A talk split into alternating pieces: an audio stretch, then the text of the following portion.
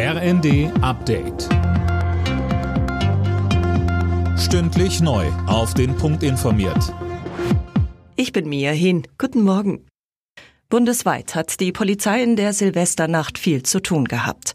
Ob in Frankfurt, Hamburg oder Leipzig, vielerorts haben Randalierer die Beamten auf Trab gehalten.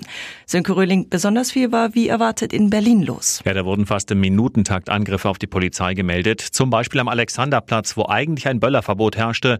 Das war offenbar vollkommen wirkungslos. Dort wurde gezielt mit Silvesterraketen in Menschenmengen geschossen. Auch die Polizei wurde attackiert. 15 Beamte wurden verletzt. Es gab über 300 vorläufige Festnahmen.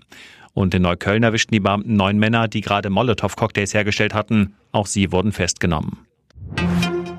In Koblenz ist am Silvesterabend ein 18-Jähriger beim Zünden eines Böllers ums Leben gekommen.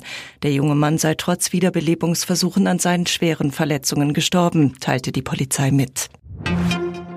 2024 sorgt nicht nur sportlich mit den Heim-Europameisterschaften im Fußball und Handball für Spannung, sondern auch politisch, Jana Klonikowski. So sieht's aus und da sind natürlich zunächst die drei Landtagswahlen in Thüringen, Sachsen und Brandenburg im September zu erwähnen. Die großen Fragen, wie stark wird die AfD, welche Rolle spielt die neue Wagenknecht-Partei, wie sehr werden die Ampelparteien abgestraft.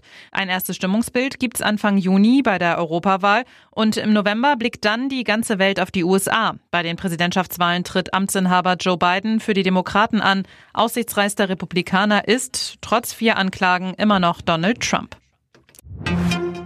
Andreas Wellinger will heute seine Führung bei der Vier-Schanzentournee ausbauen. Beim Neujahrsspringen in Garmisch-Partenkirchen hatte in der Quali gestern Platz zwei belegt. Nur der Slowene Ance Lanišek war besser. Auch die acht anderen deutschen Skiadler haben sich qualifiziert. Alle Nachrichten auf rnd.de